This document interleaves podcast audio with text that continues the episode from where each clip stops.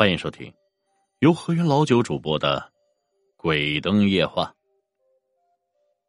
暑假，沈墨呢在一家餐饮店打工，两班制，晚班回家十一点左右。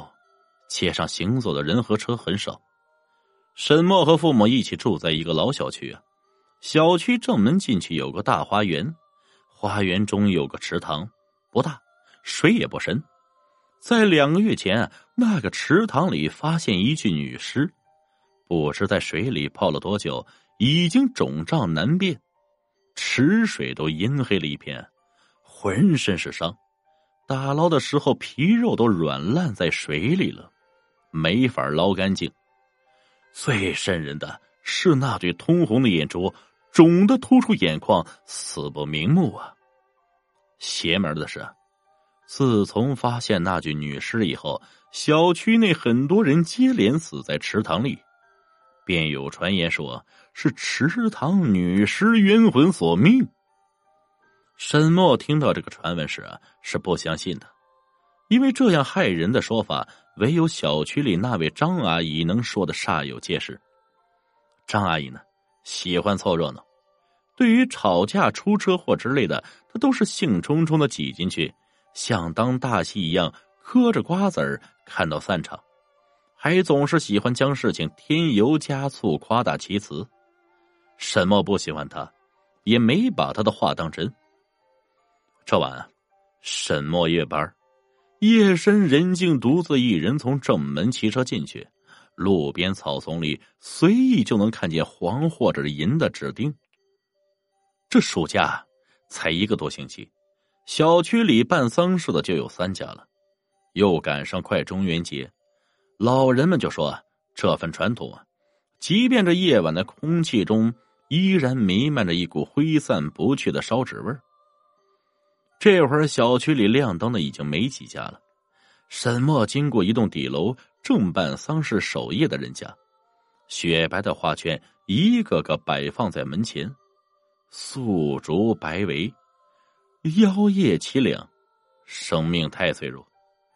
人固有一死，但对于生离死别的场面，任谁都忍不住哀伤。沈墨一路车行，看到前面有个人影，背影像极了张文。他正向池塘那条小路走去。以前很多人为了走走近道，都是走这条小路横穿公园的。直到出命案后。小区里又接连有人死在池塘里，渐渐的，白天都鲜少有人去走了，更别提晚上了。张文是沈墨的前男友，他俩是小区里一块玩大的孩子。虽然考了不同的大学，但是两人感情一直很好。但是就在一个月之前，沈墨的邮箱里忽然收到了几张照片。照片上都是张文和一个清秀的女孩子在一起。打张文电话试探，他却不承认。沈墨一气之下就分手了。张文还很无辜的多次打电话问他原因，他都没理。虽说是放暑假打了工啊，早出晚归的，但在路上也遇到过他几次。他比以前瘦了很多，发型也变了。身旁站着的依然是照片上的那个女孩。那个女孩看见沈墨，总是露出嘲讽似的笑。沈墨是骄傲的，既然这样了，他他便也当他是陌生人。面上虽是如此，但毕竟十几年的玩伴了，即便做不成恋人，对他的事情，沈墨还是关心的。沈墨不是胆小的女生，母亲说的禁忌也只是表面上敬畏。这会儿见张文进去了，好奇他这么晚了一个人去那家都忌讳的地方做什么呀？他便鬼使神差的跟了上去。孤月当空，无半点星辰相依，路两边的树丛安静的窒息，燥热的夏夜竟然没有一声虫鸣。沈墨感觉有些压抑，一路跟着张文过去。原本路上的张文。却忽的跑没影了。他四下张望，借着依稀的月色，看见有个人正蹲在池塘边一棵柳树下，打着火机准备烧纸钱。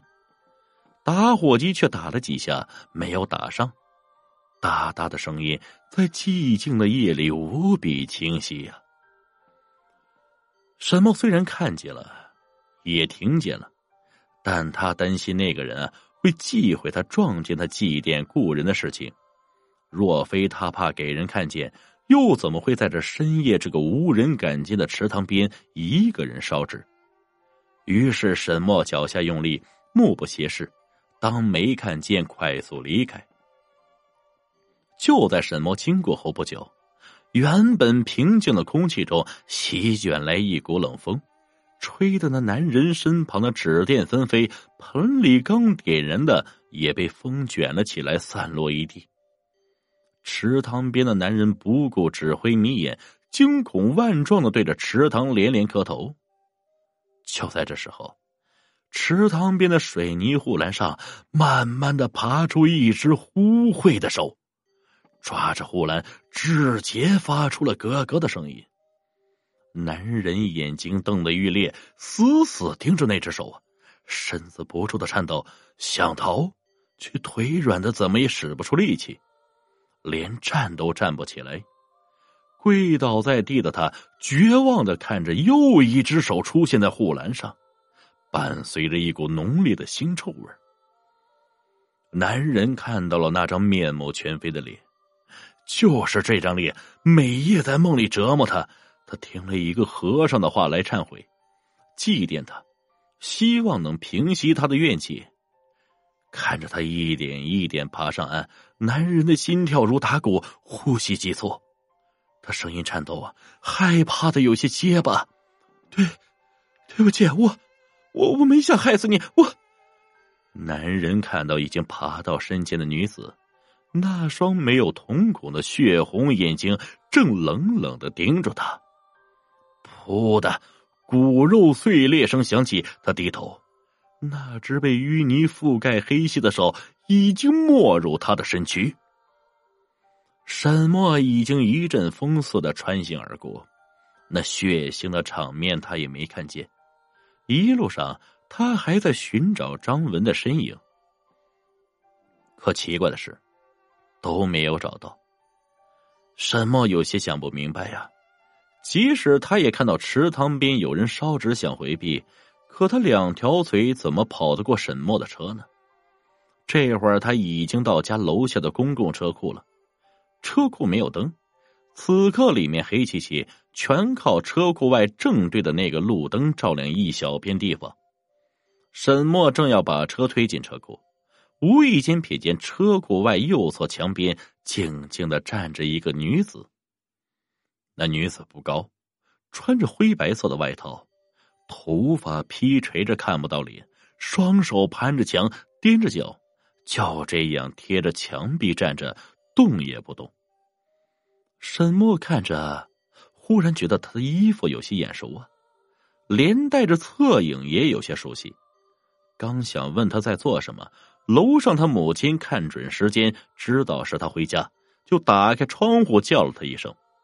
沈墨抬头回应了一声后，又看向墙边的女人，她依然是保持原来的姿势，没有动过。为了不让母亲开门久等，沈墨便推车进车库。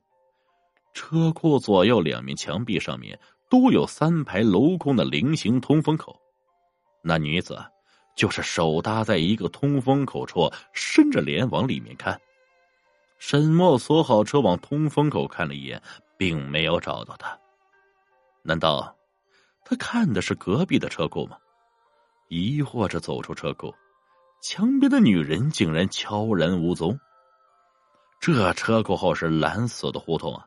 要离开的话，一定要先走出来。沈墨四处看，没看见半个人影。他疑惑了：难道是偷车贼？这个小区的公共车库门都没有锁，夜间也总有小偷盗取电瓶。沈墨之前那辆山地车装着两把警报锁，都被贼骑走了，确实太猖獗。他匆匆上了楼，他母亲在门口顶着两个黑眼圈等着他。每次晚班，他都要等沈墨安全回家后才能睡着。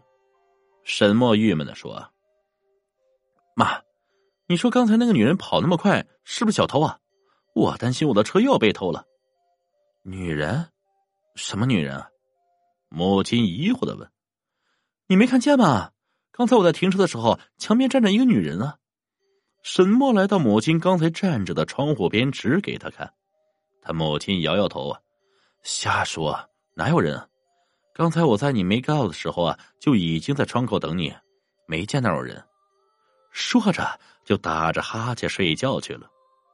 沈墨有些吃惊啊，因为觉得奇怪，他还刻意看得很仔细，绝对不是眼花。